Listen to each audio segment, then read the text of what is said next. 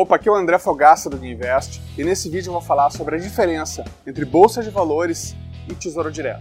Essa é uma dúvida comum das pessoas que me acompanham no Guinvest.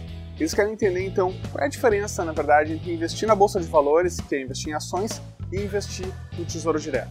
Na verdade, são modalidades de investimento de natureza bastante distinta.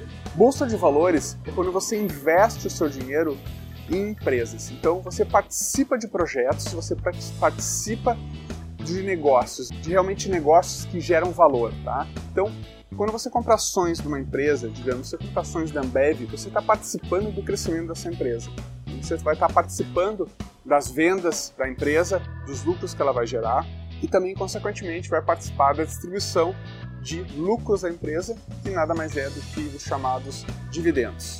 No caso do Tesouro Direto, você vai estar emprestando dinheiro para o governo, em troca do recebimento desse dinheiro emprestado, mais um acréscimo de juros que é acordado no momento desse investimento. No Tesouro Direto você investe em títulos públicos e no mercado de ações você investe em participações em empresas. São coisas bem diferentes. O que é melhor? O que é pior? Enfim, o que, o que fazer?